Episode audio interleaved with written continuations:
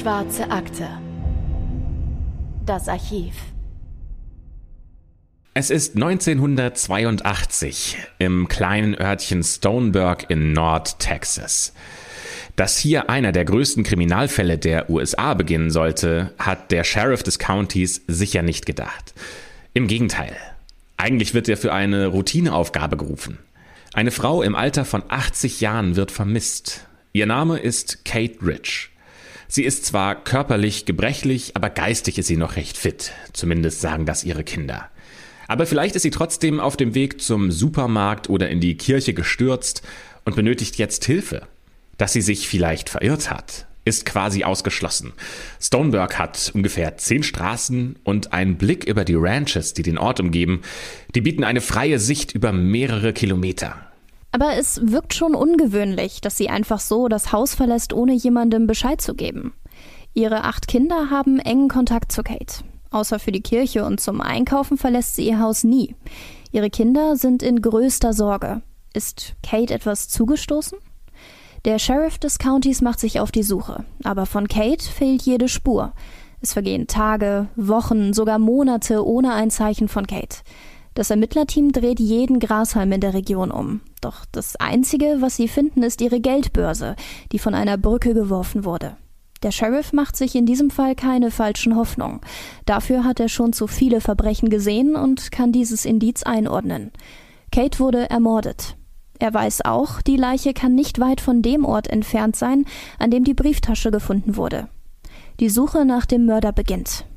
Ein Verdächtiger wird schnell gefunden, aber wie kann es sein, dass dieser Fall im Vergleich zu allem, was wir in der schwarzen Akte bisher besprochen haben, so harmlos beginnt, aber am Ende eine Ermittlerin über den Täter sagt, gegen ihn wirkt Charles Manson wie Tom Sawyer. Das klären wir heute. Und damit willkommen zu einer neuen Folge der Schwarzen Akte. Ihr habt es vielleicht schon gehört, äh, die Person, die gerade gesprochen hat, war nicht Anne, denn Anne ist im Urlaub. Aber wir haben einen Ersatz gefunden und vielen Dank, dass du einspringst, nämlich Johanna. Schön, dass du da bist. Äh, erzähl mal kurz, wer bist du, was machst du? Ja, ich freue mich sehr, dass ihr mich gefragt habt, für Anna einzuspringen. Ähm, eigentlich äh, bin ich im, auch im Radio unterwegs, ähm, für ULab in Podcasts unterwegs und äh, ja, werde mich hier mal ausprobieren und bin sehr gespannt, was äh, ja dieser Fall jetzt für uns bringen wird. Ne? Ja, du bist jetzt äh, nicht nur heute da, sondern auch noch nächste Woche. Da ist Anne immer noch im Urlaub. Sie erholt sich nämlich gerade von unserem Live-Event. Äh, jetzt gerade zum Zeitpunkt, wo wir aufnehmen, ist das Live-Event äh, ungefähr eine Woche her. Und wow, war das krass. Ähm, wir werden dann nochmal drüber sprechen, wenn Anne wieder zurück ist. Das war total unerwartet. Äh, ihr müsst euch vorstellen, wir machen sowas zum ersten Mal, zum ersten Mal auf der Bühne. Ähm, und der krasseste Moment für mich war eigentlich von der Bühne wieder runterzukommen und gar nicht zu wissen, was jetzt eigentlich gerade passiert, weil so viele Menschen dann dastehen und äh, mit einem sprechen wollen, äh, von Veranstalter, von Management, ähm, aber auch ihr wart da, ähm, gab äh, einige Leute, die dann ähm, nochmal zu uns äh, in Richtung Backstage gekommen sind und mit uns gesprochen haben. Und das war so cool, das hat so Spaß gemacht. Ich würde mich wahnsinnig freuen, wenn wir nochmal live euch auf der Bühne sehen könnten. So, aber äh, jetzt zurück zum Fall, ähm, denn äh, wie wir gerade mitbekommen haben, gibt es ja die alte Frau Kate, äh, die vermisst wird. Und in solchen Fällen ist es sehr wahrscheinlich, dass der Mörder das Opfer sehr gut kennt. Äh, zumindest denkt sich das der Sheriff. Also alles deutet darauf hin, ähm, dass es sich hier um eine Art Beziehungstat handeln könnte. Und sie fangen an, im Umfeld von Kate zu recherchieren und eine Person nach der anderen kann da ausgeschlossen werden. Alle, bis auf einen Mann, der ist ungefähr Mitte 40. Sein Name ist Henry Lee Lucas. Und es ist sicher nicht übertrieben, wenn wir sagen, dass Henry ein komischer Typ ist. Denn äh, seine Haare sind total ungepflegt, er hat sein Bart nicht rasiert. Wenn er lächelt, dann kann man gerade mal drei oder vier Zähne hervorblitzen sehen, die noch in seinem Mund verblieben sind. Und die sind so gelb, dass es eigentlich nur eine Frage der Zeit zu sein scheint, äh, bis auch die Zähne ausfallen. Sein Hemd, das er trägt, ist etwas zu groß. Und was jeder berichtet, der mit ihm Kontakt hatte, Henry muss ziemlich gestunken haben. Ja, und dieser Henry, der ist sowas wie der Mitbewohner von Kate. Ja, genau, denn eigentlich ist es seine Aufgabe, das Haus von Kate zu renovieren. Gemeinsam mit seiner Freundin Becky darf er dafür kostenlos bei ihr wohnen. Becky ist gerade einmal 15 Jahre alt und von zu Hause fortgelaufen. Sie ist die Nichte von Otis Tools, einem der besten Freunde von Henry. Otis wird im Laufe dieses Falls auch noch eine besondere Rolle spielen. Merkt euch den Namen also mal. Kates Kinder sind überhaupt nicht begeistert, dass sich ihre Mutter dieses seltsame Paar ins Haus holen möchte. Aber die alte Dame setzt sich durch. Allerdings sind die beiden nicht so hilfsbereit, wie sie anfangs versprochen haben. Es ist offensichtlich, dass Becky und Henry die Geduld von Kate ausreizen wollen und die alte Dame ausnutzen.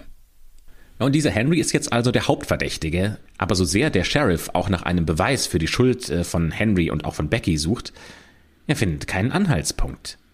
Henry ist dem Sheriff gegenüber sehr offen und äh, der beantwortet auch all seine Fragen. Nur mit Becky schafft es der Sheriff nicht zu sprechen, äh, denn Henry sagt, sie ist wieder zurück nach Florida gefahren, wo sie eigentlich herkam, denn sie hat Heimweh bekommen. Es dauert allerdings nur ein paar Wochen, bis der Sheriff herausfindet, das muss gelogen sein. Denn nur kurz vor Kates Verschwinden ist auch Becky vermisst gemeldet worden. Ja, und das erhärtet natürlich den Verdacht gegen Henry. Aber ohne Beweis kann es keine Festnahme geben. Dann bekommt der Sheriff allerdings einen Tipp. Henry soll ohne Erlaubnis eine Waffe besitzen. Bingo.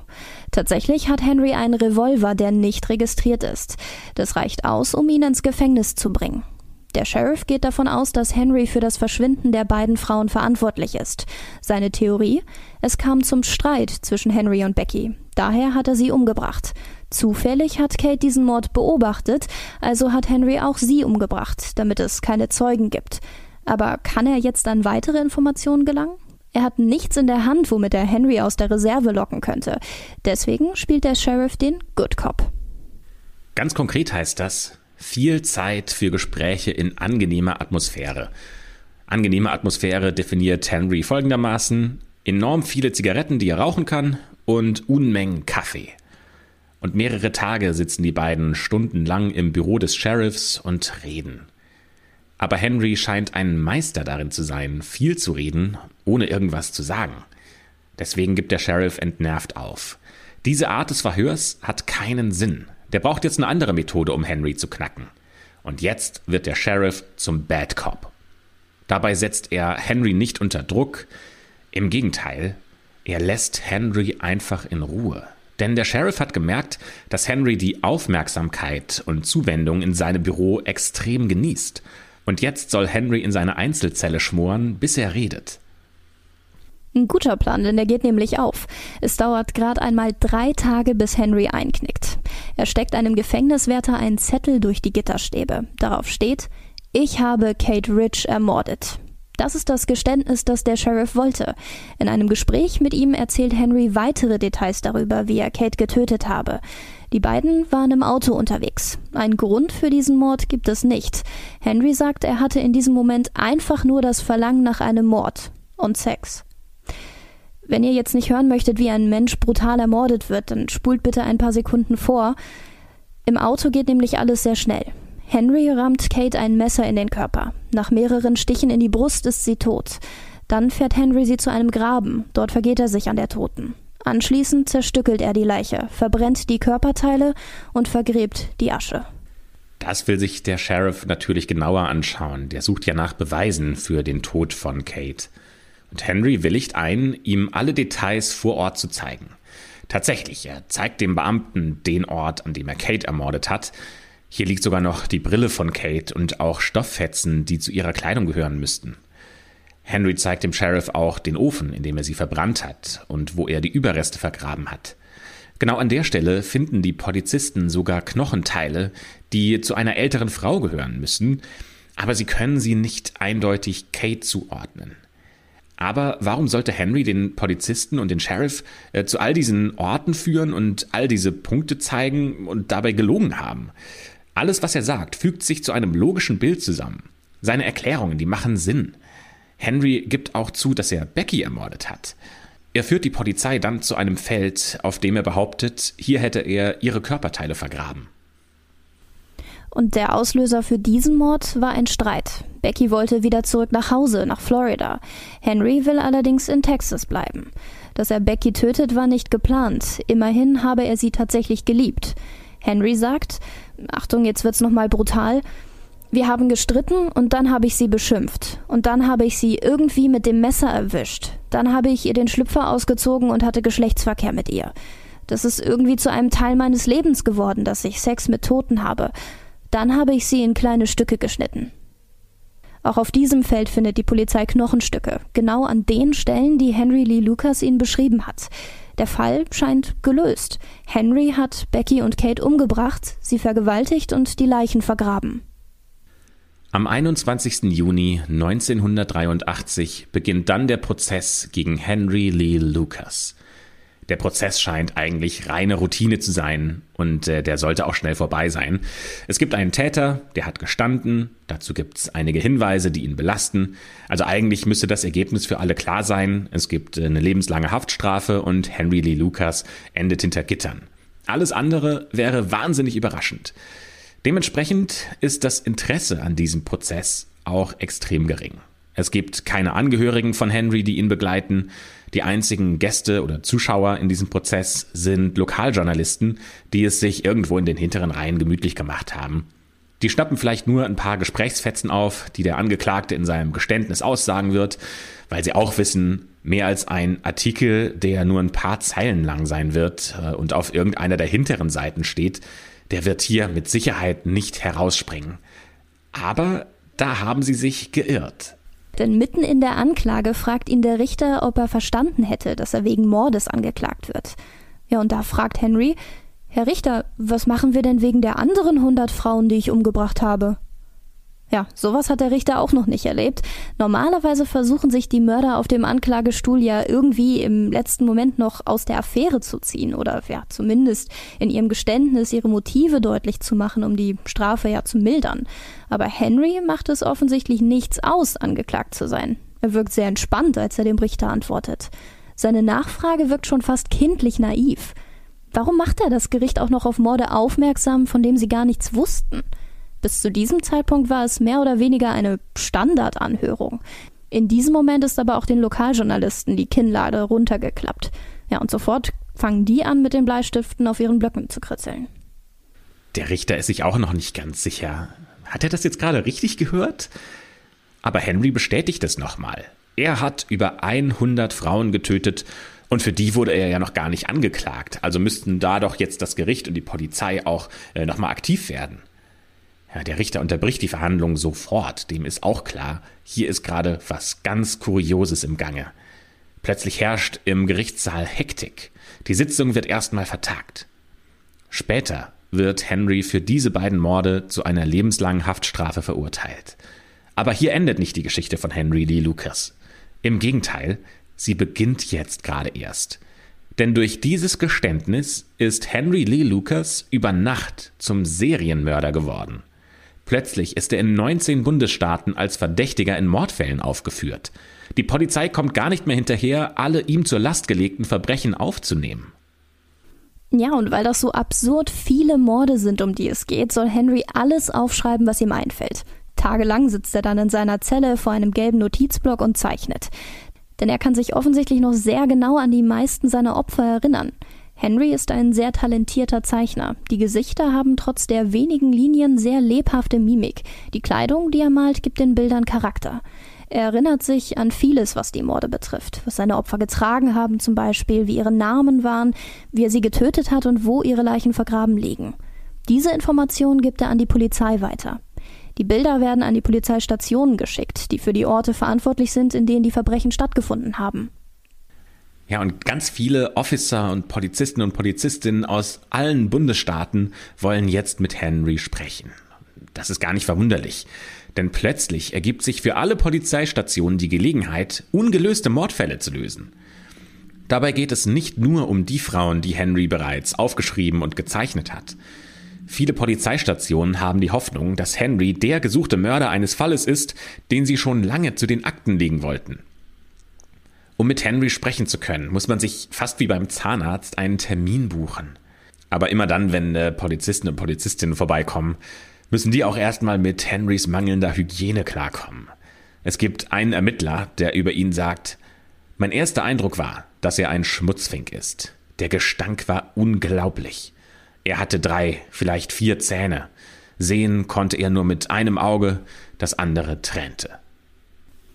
Dieser Fall macht schnell Schlagzeilen. Das ganze Land berichtet über den Serienmörder, der jahrelang unentdeckt durch das ganze Land reisen konnte und seine Verbrechen begangen hat. Ja, sogar ein japanisches Filmteam kommt vorbei, um Henry Lee Lucas zu filmen. Sie bringen ihm sogar Wasserfarben mit, damit er seine Bilder wie noch intensiver zeichnen kann. Ja, mit so viel Aufmerksamkeit hat Henry nicht gerechnet, so viel hat er noch nie in seinem Leben bekommen, nicht einmal von seinen Eltern.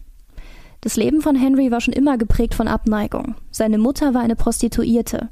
Sie hat für ihre Arbeit Freier mit nach Hause gebracht und Henry musste ihr dabei zuschauen, wie sie die Freier bedient. Sein Vater war immer betrunken. Henry hatte nie eine enge Bindung zu ihm. Er ist nur bis zur vierten Klasse in die Schule gegangen. Schon früh musste er dabei helfen, seine Familie finanziell zu unterstützen. Die Bindung zu seinen Eltern ist gestört. Seine Mutter hat ihn regelmäßig geschlagen und hat dabei auch Gegenstände benutzt, wie zum Beispiel Feuerholz. Sein Vater hatte beide Beine bei einem Unfall verloren und hatte am Straßenrand gebettelt, wenn er mal nicht zu Hause betrunken war. Was Henry über seine Familie erzählt, das passt perfekt ins Bild eines Serienmörders. Die haben in der Regel eine schwierige Kindheit, die haben viel Gewalt gegen sich erfahren. Und Henry sagt über sein Leben, dass er zum Beispiel das Sexuelle von einem Mann gelernt hat, der mit seiner Mutter zusammengelebt hat. Und er sagt auch, er hat mir beigebracht, Tiere zu töten und mit ihnen Sex zu haben. Das sind ziemliche Brocken, die er über sein Leben erzählt. Und äh, weil das so krass und so intensiv ist, was er über seine Kindheit und seine Jugend zu berichten hat, wird er auch erstmal eingehend von Ärzten begutachtet. Ja, genau. Ein Arzt untersucht auch sein Gehirn. Es sieht so aus, als ob er im Bereich der Stirnlappen Schäden davongetragen hat. Wahrscheinlich ein Schädel-Hirntrauma im Alter zwischen fünf und zehn Jahren. Und auch das passt zu seinen Erzählungen, dass seine Mutter ihn geschlagen hat. Seine Schäden sind typisch für Menschen mit mangelnder Impulskontrolle und mangelnder Empathie. Das ist eine gefährliche Kombination, die sehr gut zu einem Serienmörder passen könnte. Henry hat seine Mutter gehasst. Sie war sein erstes Mordopfer. Er sagt, er habe sie bei einem Streit mit einem Messer attackiert.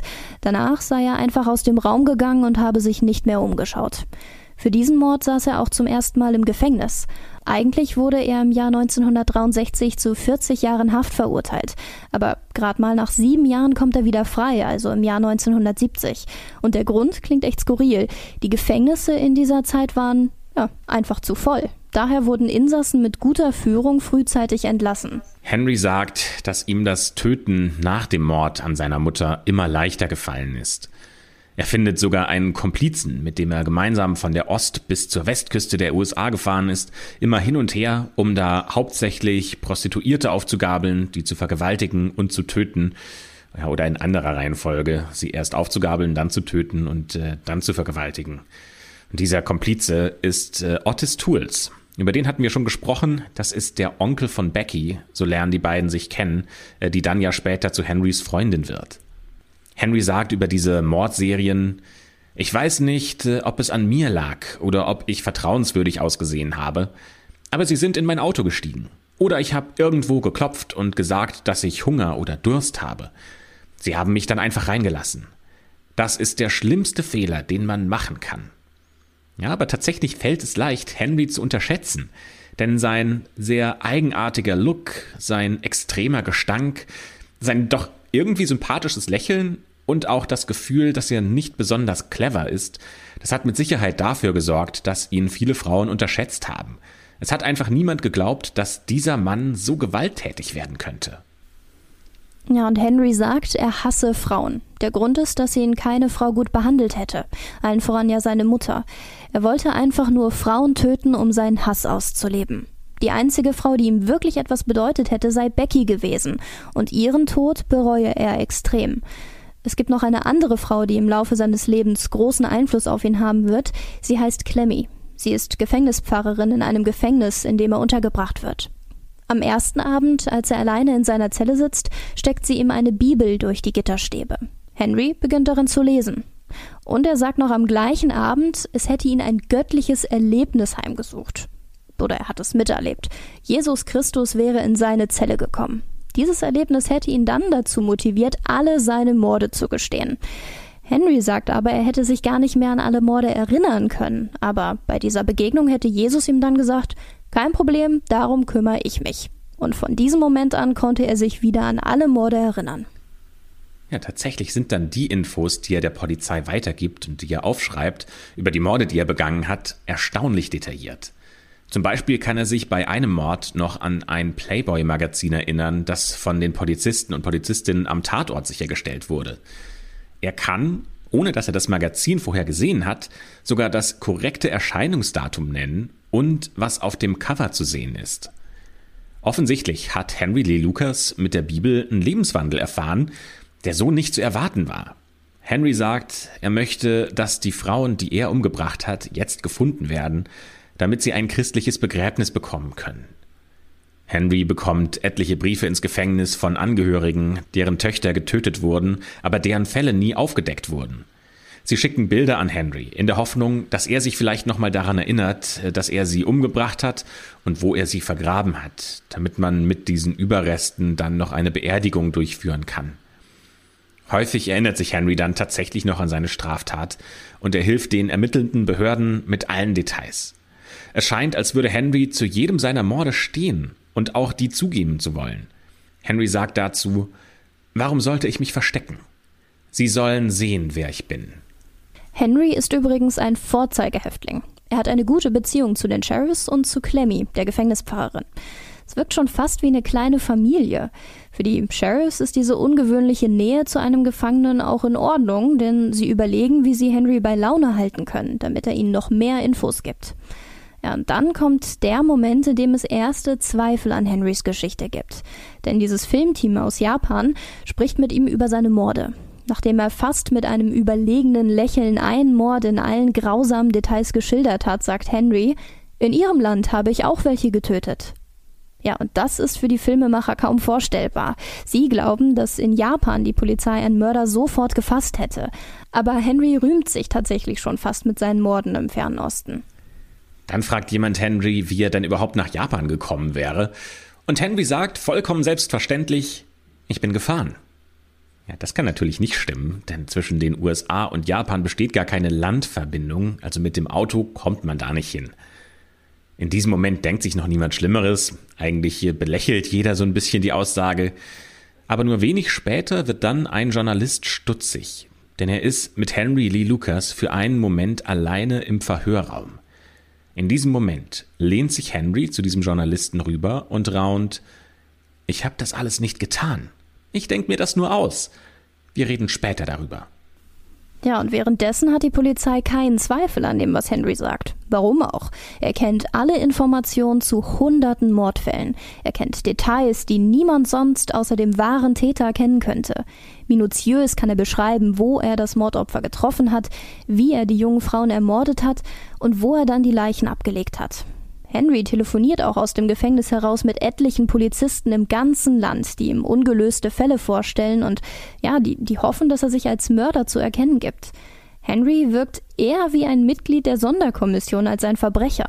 Er läuft sogar ohne Handschellen im Verhörraum umher, manchmal sogar in der Nähe von Scheren oder Gegenständen, die er eigentlich als Waffe nutzen könnte. Ja, es scheint echt so, als hätten die Polizisten grenzenloses Vertrauen zu Henry.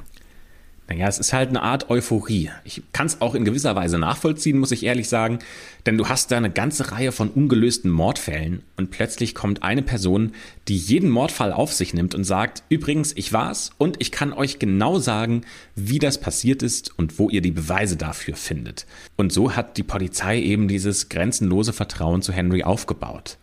Aber es kommen ja diese ersten Momente des Zweifels. Äh, und es gibt tatsächlich einen Polizisten in der Sonderkommission, der sehr skeptisch gegenüber Henry ist. Und dieser Polizist sagt, immer wenn Officer kamen, um mit ihm zu sprechen, sagte ich, glauben Sie ihm nur, wenn Sie seine Aussage bestätigen können.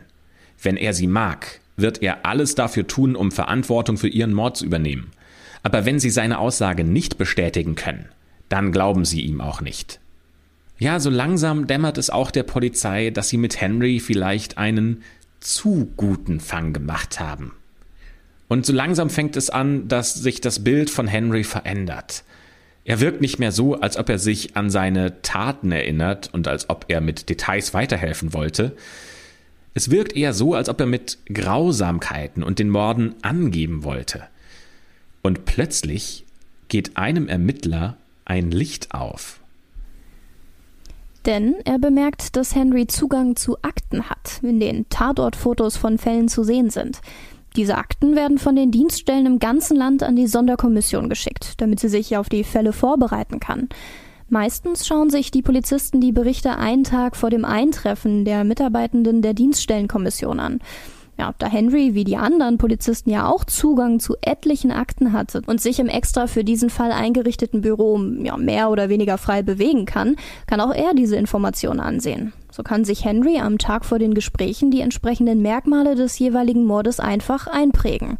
Daher kennt er die Gesichter der Opfer, ihre Namen, die Highways, an denen die Leichen gefunden wurden.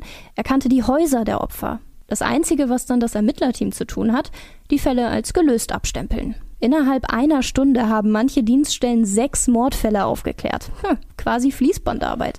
Dann kommt der Fall, der alles auf den Kopf stellen soll. Der Fall mit dem Mädchen mit den orangenen Socken. Es wird der Schlüsselfall, die die Geschichte rund um Henry Lee Lucas so besonders machen. Das Mädchen mit den orangenen Socken wurde deswegen so genannt, weil ihre Leiche nichts anderes trug als eben orangefarbene Socken, als sie gefunden wurde. Als die Polizei dann Henry dazu befragt, kennt er natürlich wieder alle Details. Der weiß genau, wo er die Frau aufgegabelt hat, wie er sie erwürgt hat und auch wie sie gelandet ist, als er sie in einen Abwasserkanal geworfen hat. Er beschreibt dann auch, wie er sie nach dem Mord vergewaltigt hat. Und es klingt wie einer dieser Fälle, die ganz schnell wieder auf dem Gelöststapel landen könnten. Aber dann kommt der Knüller. Denn einer der Ermittler, die an diesem Fall arbeiten, sagt, dass Henry in einem Moment, in dem nur die beiden im Raum waren, gesagt hat, dass er diesen Mord gar nicht begangen haben könnte. Und Henry kann das sogar beweisen. Denn zu dieser Zeit hätte er in Florida gearbeitet. Ja, und diesem Hinweis geht die Polizei natürlich nach. Und sie finden raus, Tatsächlich, als dieser Polizist nämlich nach Jacksonville in Florida fährt, um dort nach Hinweisen zu suchen, findet er allerhand Zeugen, die sagen, wie nett Henry gewesen sei. Er findet sogar seinen alten Arbeitgeber, einen Schrotthändler, der versichert, dass Henry zu dieser Zeit tatsächlich dort gearbeitet hat. Auch eine Versicherung kann bestätigen, dass er in diesem Zeitraum hier gelebt hat und da Henry eine Nacht in einem Gefängnis verbringen musste, ist auch das natürlich bestens dokumentiert. Nur Stunden vor dem Mord an dem Mädchen mit den orangefarbenen Socken hat sich Henry bei der Arbeit eingestempelt. Ja, und das ist über 1500 Kilometer vom Fundort der Leiche entfernt. Der Polizist fragt sich in einem Interview, Warum sollte er 1100 Meilen fahren, um einen Menschen zu töten, den er gar nicht kannte? Das ist einfach lächerlich. Die ganze Geschichte klingt tatsächlich einfach zu skurril. Vor allem, weil ja die Konsequenzen für Henry Lee Lucas mittlerweile enorm wären. Denn würde er verurteilt, dann steht für ihn die Todesstrafe auf dem Spiel. Für Morde, bei denen jetzt nicht mal sicher ist, ob sie wirklich von ihm begangen wurden. Gemeinsam mit seinen Anwälten bespricht Henry die aktuelle Situation. Er ändert jetzt seine Aussage, die er vorher der Polizei gegeben hat, um 180 Grad. Henry gibt zwar zu, dass er Becky getötet hat und sagt, es wäre die einzige Frau, die er je geliebt hat, und auch Kate. Und weil er sich wegen diesen Morden so elend fühlt, hat er einen Plan gefasst. Henry möchte sich mit Hilfe der Justiz das Leben nehmen. Es ist eine Art äh, erweiterter Suizid. Sein Plan wäre, dass er alle Morde auf sich nehmen will, die ihm vorgehalten werden, damit er tatsächlich die Todesstrafe erhält, um so selbstgewählt dem Tod entgegenzutreten. Jetzt stellt sich aber die Frage, wenn er denn unbedingt sterben möchte, warum hat er sich denn selbst nicht das Leben genommen? Und die Antwort von Henry ist, in seiner Ansicht des christlichen Glaubens kann er durch einen Suizid nach dem Tod nicht im Himmel landen. Und das würde bedeuten, dass er nach dem Tod nicht mit seiner geliebten Becky zusammen sein könnte. Deswegen muss er jemanden finden, der ihn umbringt. Und hier kommt die Justiz ins Spiel. Ja, aber sein Anwalt bittet Henry, keine weiteren Aussagen zu machen. Aber Henry hat keine Angst vor der Todesstrafe. Er sagt, was kommt, das kommt. Und als ein Journalist ihn fragt, ob er die Todesstrafe fürchtet, sagt er nur mit einem Lächeln im Gesicht, ich kriege sie.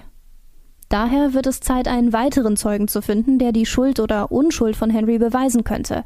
Henrys Anwalt findet Otis Tools im Gefängnis, der mögliche Komplize von Henry. Otis hilft aber nicht weiter. Er will immer wissen, was Henry gesagt hat, weil er dann eben diese Version der Morde einfach bestätigen möchte.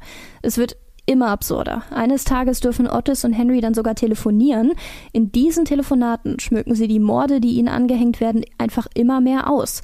Otis behauptet jetzt sogar, dass er Menschen gekocht und gegessen hat und dass sie wie normales Fleisch schmecken würden, wenn man einfach Grillsoße dazu nimmt. Ja, nach diesem Telefonat rudert dann Henry allerdings wieder zurück. Der sagt nämlich, das, was Otis gesagt hat und das, was wir beide gerade besprochen haben, das dürft ihr alle nicht zu ernst nehmen. Denn der Grund dafür, warum Otis sich jetzt als Kannibale outet, der ist laut Henry Neid. Denn Otis will auch einen Teil der Aufmerksamkeit abbekommen, die aktuell ja Henry zuteil wird. Zu Spitzenzeiten hatte Henry über 350 Morde quer durch die USA zugegeben. Und natürlich hat da auch die Presse ein großes Interesse daran, darüber zu berichten, weil das ja eine Art große Erleichterungswelle ist, ähm, die durchs Land rollt, weil plötzlich viele ungeklärte Morde gelöst scheinen. Werbung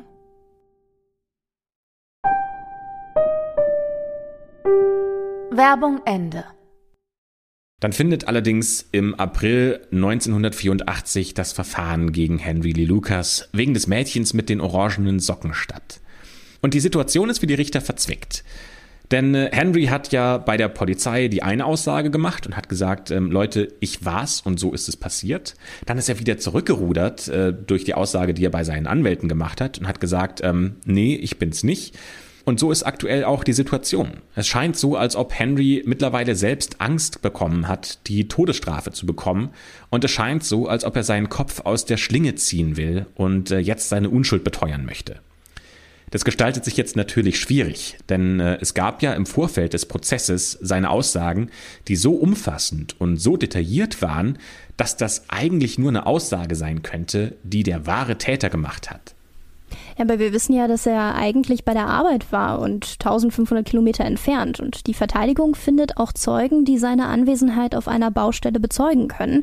Henry wiederum hatte aber vor dem Prozess ausgesagt, dass er diese Leute dafür bezahlt hätte, seine Unterschrift auf der Anwesenheitsliste einfach zu fälschen. Ja, und damit lässt sich nicht eindeutig klären, wer hier tatsächlich recht hat. Otis wird nicht als Zeuge geladen. Der Anwalt von Henry sagt, niemand bei klarem Verstand würde diesen Mann als Zeugen einsetzen. Ja, Grund ist unter anderem, dass der Anwalt Ottes schlicht und ergreifend für dumm hält und für unzurechnungsfähig. Er würde einfach alles sagen, nur um Henry damit zu gefallen. Am nächsten Tag soll die Anhörung von Henry stattfinden und er verspricht am Abend vorher nach dem ersten Prozesstag seinen Verteidigern, dass er zu seiner eigenen Entlastung aussagen wird. Ja, aber am nächsten Morgen ändert Henry schon wieder seine Meinung. Er will seine Aussage verweigern. Sein Anwalt vermutet, dass ihn jemand unter Druck setzt, damit er nicht aussagt. Das wäre gleichbedeutend mit dem Todesurteil. Die Richter nehmen damit seine Aussage nämlich als wahr an, die er vor dem Prozess gegeben hat, und befinden ihn für schuldig. Die Todesstrafe ist somit beschlossene Sache. Zu diesem Zeitpunkt gehen übrigens offiziell 107 Morde auf Henrys Konto. Nach dem Ende der Beweisaufnahme fragt ein Journalist Henry, der gerade aus dem Gerichtsgebäude geführt wird, fühlt sich das für Sie wie Selbstmord an? Und Henry antwortet, es ist Selbstmord, weil ich es nicht war. Und der Journalist fragt wieder, warum sind Sie glücklich? Denn Henry lächelt in diesem Moment. Und äh, Henry sagt, weil ich genau das bekommen habe, was ich wollte. Und mit diesen Worten steigt Henry in einem schicken Anzug, der so gar nicht zu ihm passt, in einen weißen Wagen, in dem schon sein Anwalt auf ihn wartet und fährt, begleitet von einer großen Meute von Journalisten, davon. Henry wird aber nicht sofort hingerichtet. Im Gegenteil, die Todesstrafe soll so lange wie möglich rausgezögert werden. Denn erst soll Henry den Behörden dabei helfen, so viele Morde wie möglich aufzuklären. Die Polizei sagt, das seien sie den Angehörigen schuldig. Henry fliegt durchs ganze Land, um Polizeidirektionen dabei zu unterstützen, Morde aufzuklären, Ab diesem Moment übrigens vertritt Henry wieder die Meinung, dass er die Morde tatsächlich begangen hat, denn sonst hätte er ja gar nicht das Detailwissen. Henry wird durchs ganze Land getourt, quasi wie ein Popstar. Überall trifft er Polizisten und Polizistinnen und Sheriffs und erzählt ihnen, wie er unzählige Morde begangen hat. Er führt sie zu den Orten, an denen er sagt, hier liegen die Leichen und zeigt den Behörden, wo die Beweise sind, die ihn als Täter überführen könnten. Ja, er wird zum Beispiel sogar mit Helikoptern zu den Tatorten geflogen.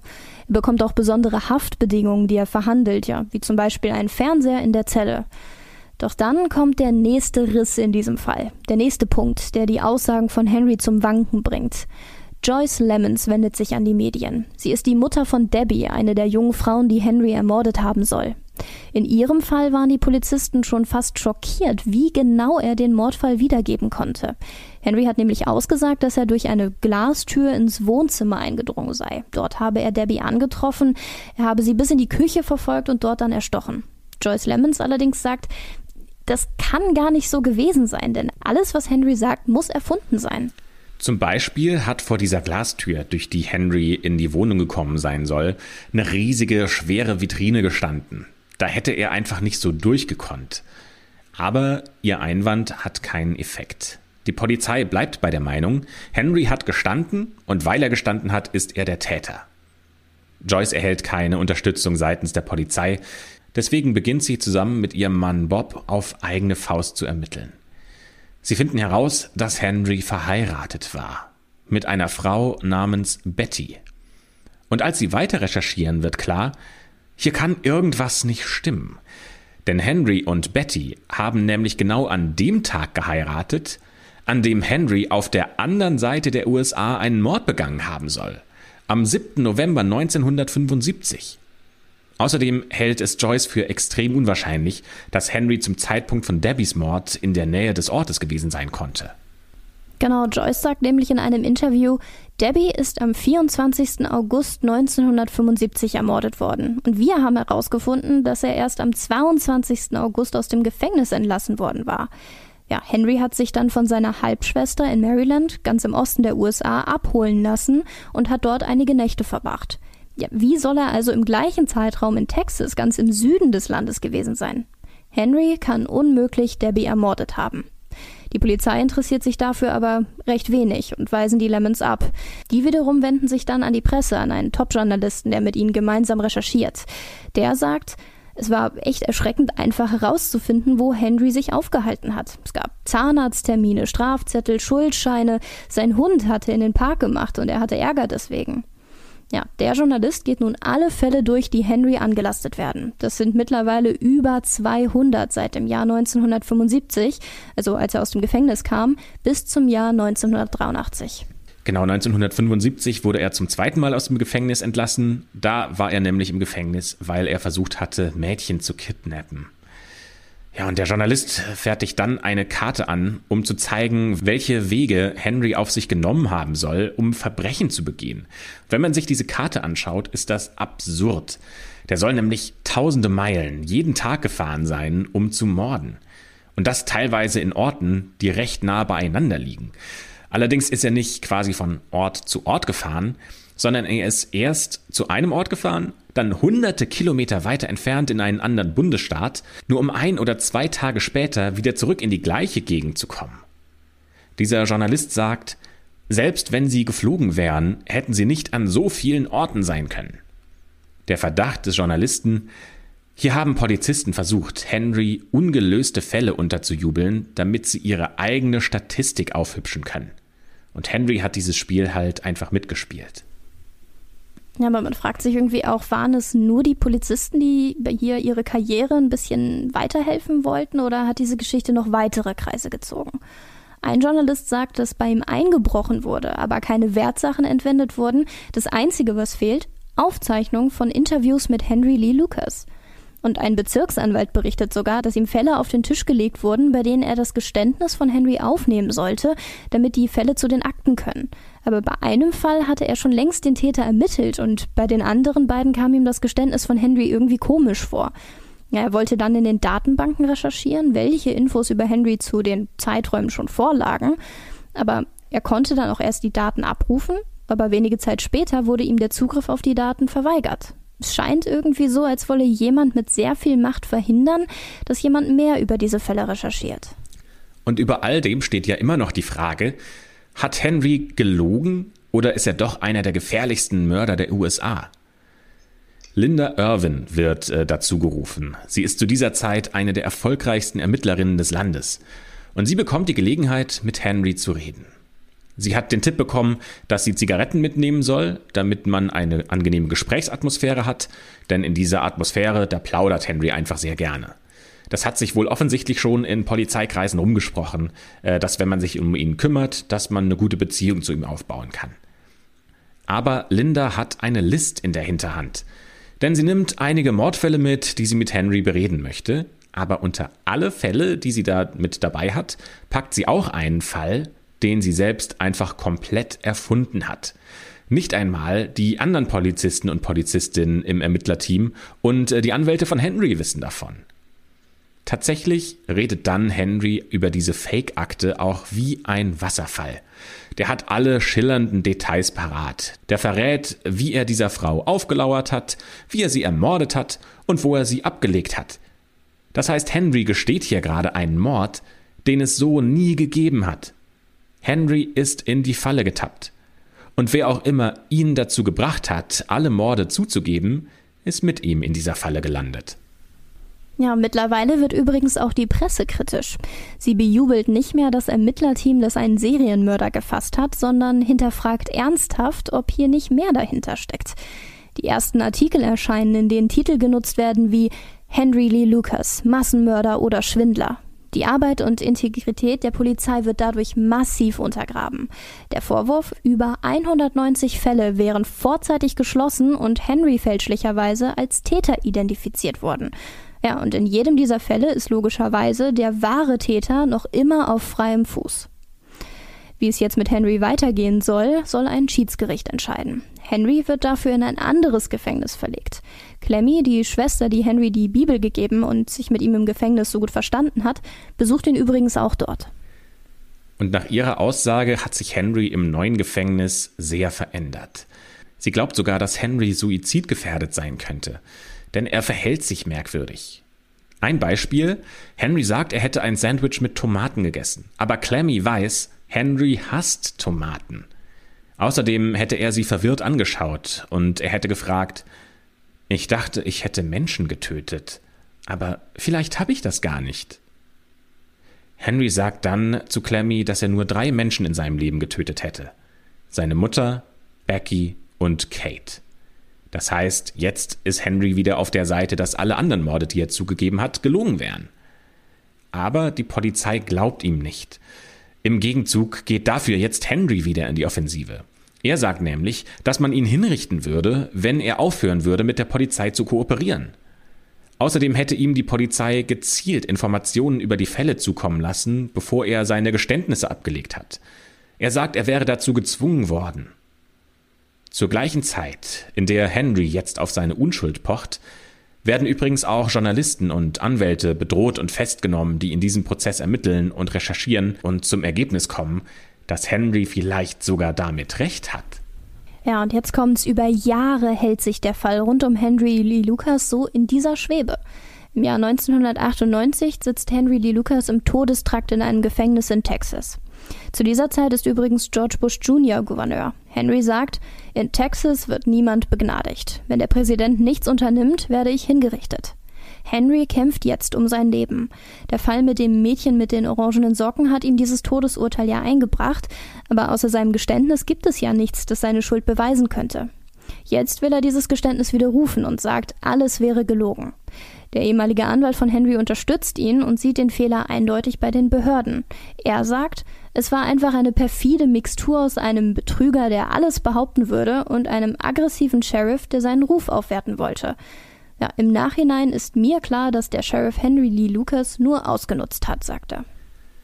Es gibt immer mehr Fragezeichen rund um diesen Fall. Und es gibt tatsächlich auch noch einen Fall eines Mädchens, bei dem Henry als Täter gilt. Und Henry sagt in diesem Geständnis, das er zu dem Fall gibt, natürlich all das, was er weiß. Zum Beispiel, welche Halskette das Mädchen getragen hat und wie das Auto ausgesehen hat, aus dem er sie entführt hat.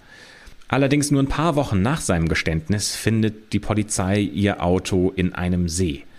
Es stellt sich heraus, dass dieses Mädchen beim Fahren einen epileptischen Anfall gehabt hat und deswegen mit ihrem Auto in den See gefahren ist und da ertrunken ist. Das heißt, Henry kann sie nicht gesehen haben. Der kann nicht wissen, wer dieses Mädchen ist und vor allem hat er sie ganz sicher nicht ermordet. trotzdem gesteht er diesen Mord und erkennt alle Einzelheiten. Wie kann das sein? Henry hat im Gefängnis mittlerweile deutlich zugenommen. Seine Haare sind kurz geschnitten und ergraut. Und trotz der schrecklichen Situation hat er starke Lachfalten ums Auge. Ein Journalist fragt ihn, was ihn nun erwartet. Und Henry sagt, entweder darf ich bleiben oder nicht. So ist das nun mal.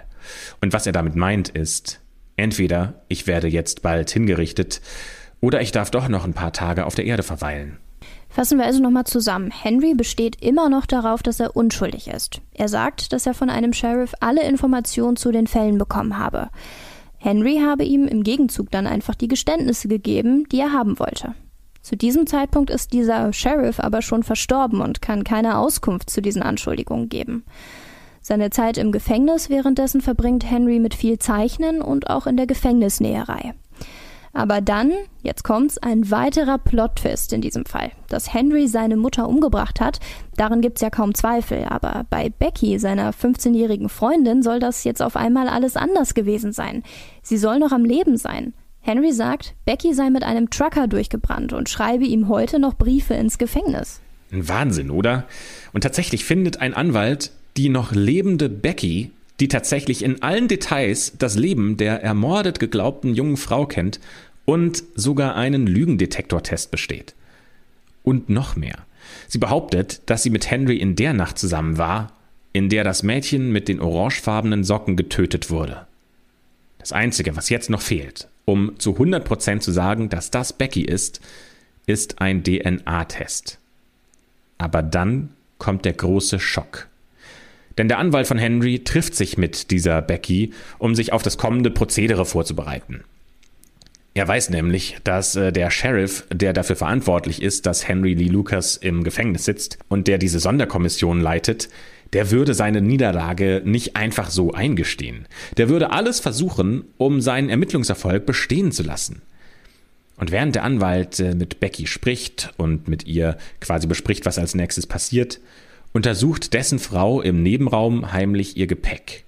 Und dann ist sie ganz aufgeregt, als sie den Anwalt in den Nebenraum bittet. Denn sie hat was gefunden, und zwar Briefe, die Henry geschrieben hat. Darin hat er detailliert das Leben von Becky beschrieben, mit genau den Informationen, die Becky sagen soll, damit sie glaubwürdig erscheint. Ja, wer ist diese Frau und warum gibt sie sich als Becky aus? Wie konnte sie eigentlich einen Lügendetektortest bestehen? Ja, auf jeden Fall ist die Maske gefallen. Ihr echter Name ist Phyllis. Sie hat von diesem Fall mitbekommen und mit Henry Kontakt aufgenommen, ihn sogar im Gefängnis besucht und eine Bindung zu ihm aufgebaut. Sie hat sich Henry emotional nahe gefühlt und sich schließlich sogar in ihn verliebt. Sie sagt, er ist der netteste Mann, den sie je kennengelernt habe. Ich liebe Henry, ich würde alles für ihn tun. Ich wollte ihn unbedingt aus dem Gefängnis bekommen. Ja, und weiter, ich konnte mich genau in Becky hineinfühlen. Ich wollte das unbedingt durchziehen. Einer der Gründe, warum ich ihm schreiben wollte, ist seine Erfolgsbilanz, dass er so viele Menschen getötet hat. Ja, das ist eine komische Weltsicht, die Phyllis da hat. Aber offenbar ist sie ja fasziniert von Massenmördern. Es heißt sogar, dass sie auch äh, Kontakt zu Charles Manson und zu John Wayne Gacy, über den wir übrigens ja auch schon in der schwarzen Akte gesprochen haben, dass sie zu den beiden auch Kontakt hatte. Ja, und irgendwie ist dann wohl der Plan entstanden, dass äh, Henry sie mit Infos füttert über Becky und äh, er hat ihr einfach genau geschrieben, was sie zu sagen hat, damit die Medien und auch die Anwälte ihr glauben. Und weil aber dieser Plan schiefgegangen ist und äh, der Anwalt von Henry das herausgefunden hat, dass sie nur eine Fake Becky ist, wirft er dann das Handtuch. Denn äh, er hat geglaubt, dass er hier den großen Fang gemacht hätte. Er hätte Henry aus dem Gefängnis holen können. Er hätte beweisen können, dass Henry überhaupt nicht schuldig ist. Und er hat geglaubt, dass er für Gerechtigkeit kämpft. Aber jetzt ist ihm klar, auch er ist auf eine der Lügengeschichten von Henry Lee Lucas reingefallen. Und die einzige Lösung, die Henry jetzt noch bleibt, um der Todesstrafe zu umgehen, ist der Governor, der zum Ende seiner Amtszeit Menschen aus dem Todestrakt entlassen kann. Aber selbst Henry glaubt nicht daran, dass das passieren würde, denn Texas ist nicht dafür bekannt, besonders glimpflich mit Mördern umzugehen. Ja, aber dann geschieht tatsächlich das Wunder. George Bush begnadigt Henry Lee Lucas. Er sagt, es sei einfach der erste Fall, der, den er kenne, an dem Zweifel an der Täterschaft bestünden. Das bedeutet, dass gegen Henry Lee Lucas nicht die Todesstrafe verhängt wird. Allerdings muss er trotzdem für den Rest seines Lebens im Gefängnis bleiben. Die lebenslange Haftstrafe bleibt einfach bestehen. Als Henry davon erfährt, kann man ihn zum ersten Mal mit Tränen in den Augen sehen. Der Mann, der sonst mit einem breiten Lachen Lügen verbreitet hat, weint wie ein Kind, das an Weihnachten das lang ersehnte Geschenk endlich auspacken darf. Dann am 12. März 2001, also drei Jahre nachdem bekannt wurde, dass Henry Lee Lucas nicht die Todesstrafe erhält bzw. begnadigt wurde, stirbt Henry einen natürlichen Tod. Er wird in seiner Gefängniszelle aufgefunden, im Alter von 64 Jahren. Nach seinem Tod wurden dann DNA-Spuren von bereits abgeschlossenen Fällen mit den äh, DNA-Spuren von Henry verglichen, und es kommt heraus, dass in allen Fällen, in denen man DNA-Proben zur Verfügung hatte, Henry nicht der Täter sein konnte. Man findet in einem Fall sogar tatsächlich den richtigen Täter, der dann auch den Mord gesteht. Das heißt, nach dem Tod von Henry Lee Lucas kommt heraus, dass Henry diesen Mord gestanden hat, obwohl er ihn gar nicht begangen hat. Und die große Frage ist jetzt, bei wie vielen anderen Fällen ist das auch der Fall? Und hat Henry Lee Lucas bewusst gelogen oder konnte er einfach nur nicht anders? Eine Untersuchung stellt nämlich fest, dass Henry an Konfabulation leidet. Das ist eine Gedächtnisstörung, bei der Betroffene Gedächtnislücken mit Fantasie auffüllen, aber das dann selbst als Wahrheit wahrnehmen. Damit wäre es für einen karrieresüchtigen Sheriff auch sehr leicht, ihm einzutrichtern, dass er für all die Morde verantwortlich war. Und für Henry hat es sich tatsächlich so angefühlt, als wäre er der Täter. Ob das so geschehen ist, können wir nicht mehr rausfinden, aber auf jeden Fall ist die Geschichte von Henry D. Lucas entweder die des skrupellosesten Serienkillers in der Geschichte der USA, ja, oder einfach das größte Mysterium, das die Kriminalhistorie zu bieten hat. Ja, und das war die Geschichte von Henry Lee Lucas. Uns würde wahnsinnig interessieren, was ihr dazu denkt. Äh, deswegen schreibt uns doch gerne auf Instagram unter unserem neuesten Post wie ihr das seht. Äh, glaubt ihr, dass Henry von einem Sheriff unter Druck gesetzt wurde? Oder glaubt ihr, es ist äh, eine Art geistige Krankheit, also diese Konfabulation, die ihn einfach nur dazu gebracht hat, dass er diese Morde zugegeben hat? Oder glaubt ihr vielleicht tatsächlich, dass er es in der Tat war? Darüber würden wir gerne mit euch sprechen. Ja, deswegen schließen wir an dieser Stelle die schwarze Akte. Hinterlasst uns doch gerne eine Bewertung bei Apple ähm, und vor allem hinterlasst dort liebe Grüße für Johanna, die heute wunderbar und 1a Anne ersetzt hat. Also vielen Dank, äh, Johanna, dass du das mitgemacht hast. Ja, vielen Dank, dass ihr mich eingeladen habt. ja, nicht nur das, äh, du musst ja nächste Woche nochmal wiederkommen. Also ähm, wir oh, hören ich dich. Ich darf wiederkommen, sehr gerne. Richtig, genau. Wir freuen uns wahnsinnig darauf und freuen uns auch, wenn ihr dann wieder mit dabei seid, wenn wir eine neue schwarze Akte für euch öffnen. Also bis zum nächsten Mal.